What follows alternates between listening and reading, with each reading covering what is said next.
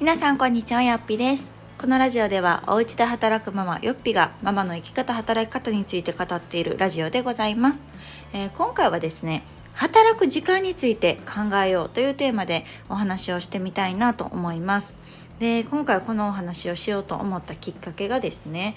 えっと、小学1年生になる息子とちょ話をしていた時に、えっとまあ、1年生になったので、まあ、日々宿題もありますし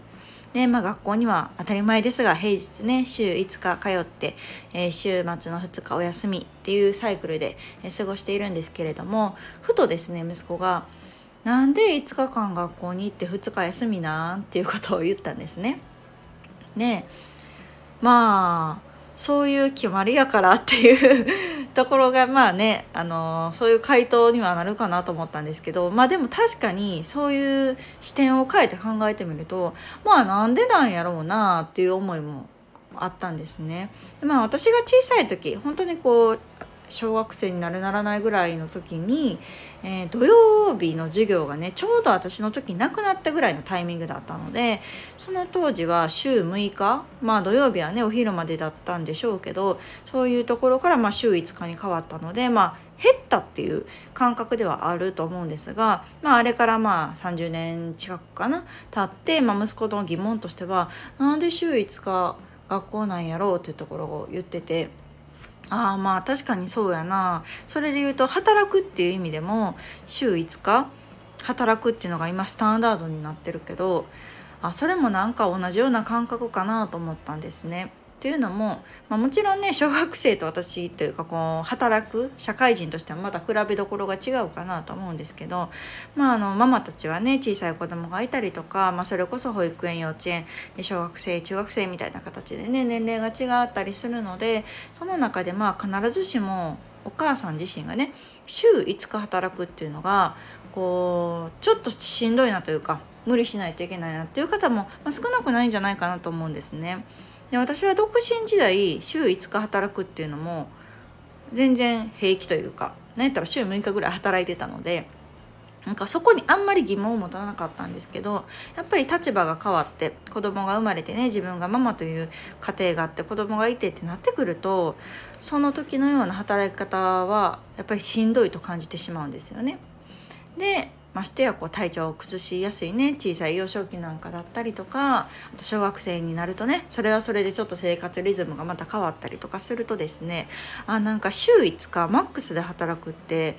なんか、うん、当たり前と言われてますけどね特にこうフルタイムって週5日8時間労働とかって言われてるけど実際きつくないって話で そこをまあ私も言われてみればまあ変えたっていうところなんですよね。まあ、副業複数の方の副業をして、まあ、週2週3で働いたりとか、まあ、あの雇用をされる形とされない形とみたいな形であの働き方自体を分けたりとかしてるのでなんとなくそうあ息子の疑問っていうのもこうスルーするっていうよりもねああまあ確かになと思って考えた出来事でありました。でもう一つ感じたのがその子供の宿題がね、まあ、1年生ってまあそんな言っても出ないんですよ。まあ、チャッチャッチャってやってしまえば15分とかで終わるレベルの宿題量しか出ないんですけど、まあ、うち今学童行ってなくってで学童に行ってた時っていうのは、まあ、あの学校が終わって学童に着いたらまず1時間、えー、お勉強の時間らしくて、まあ、その間に宿題を終わらせて、まあ、終わった子たちはなんか他の宿題っていうか他のドリルとかをするのかなとか本読んだりとかで1時間勉強という時間であの過ごしてたようなので、まあ、家でもそういうふうにね、まあ、学童いてないのであれば同じように家で勉強しようっていうふうに、まあ、一応決めたんですがまあ割とね宿題をちゃっちゃと終わらせてしまうところとあとチャレンジタッチっていうのをうちねあの真剣ゼミのをしてるんですけどあれもね割とまあ早く終わるんです15分ぐらい。なので、まあ、両方やっても30分ぐらいで終わってしまうのであと30分何したらいいみたいな状態になるんですね。なのでまあ私としては、まあ、こんなドリルもあるけどみたいな形で出そうとするんですけどその時にまた息子がねえー、なんで宿題もしたし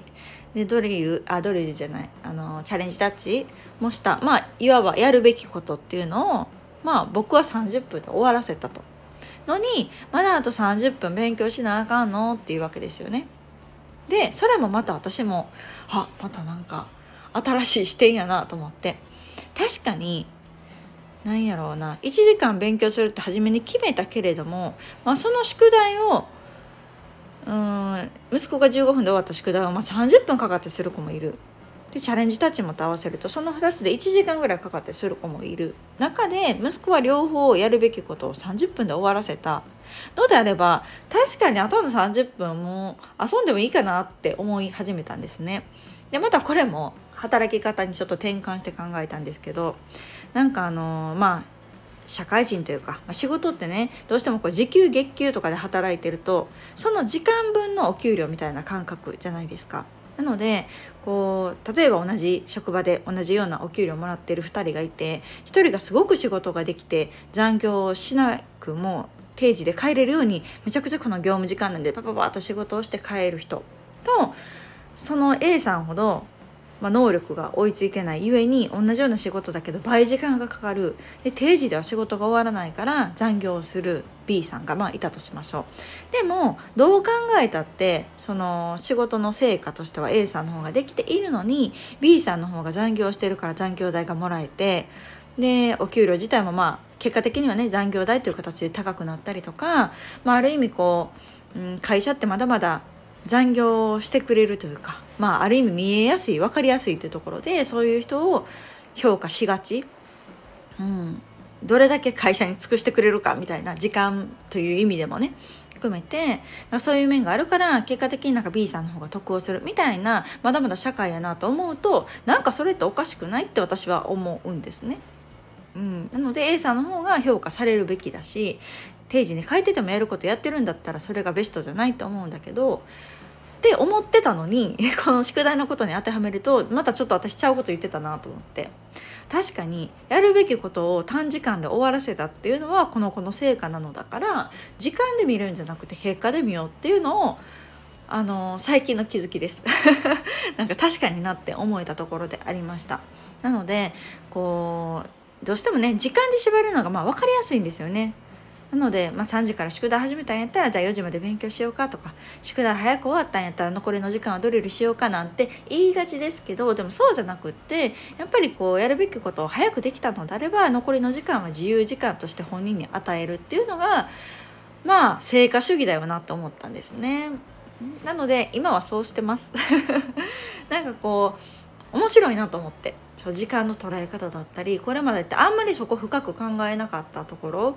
うん、私はまあ仕事の面ではね働き方のことはいろいろ考えてますけど今回その宿題とか子どもの勉強時間って考えた時になんか同じことが言えるなと感じました。うん、なのでやっぱり時間軸、まあ、いかに自分の時間を増やすか自由な時間を増やすかそのために他で工夫してるんだったらそれはそれとして認めるべきだなというのがなんか新たな、うんうん、発見でしたね。なので私は基本的にあの成果主義で生きていきたいと思っているタイプなのでなんか子供にもなんかそういう形で、うん、ささっとやれば自由な時間も増えるんだよとか、まあ、ゲームするとか遊ぶとかそういう時間を増やしたいのであればまずやるべきことをちゃちゃっと終わらせましょうねとでそれを終わらせる早く終わらせる能力がつくということはそれだけ自分の中での成長だったりとかスキルアップがしてるという証拠なんじゃないかなと思うので、まあ、それはそれでうん、一ついい取り組み方なんじゃないかななんて感じました。うん、なのでこう私は常々言ってますけれどもこう時間労働っていうのはやっぱり限界があるかなと思っているので、まあ、そうじゃなくて、まあ、大人になると今度仕事という面で言うと、うん、やっぱり価値で提供する、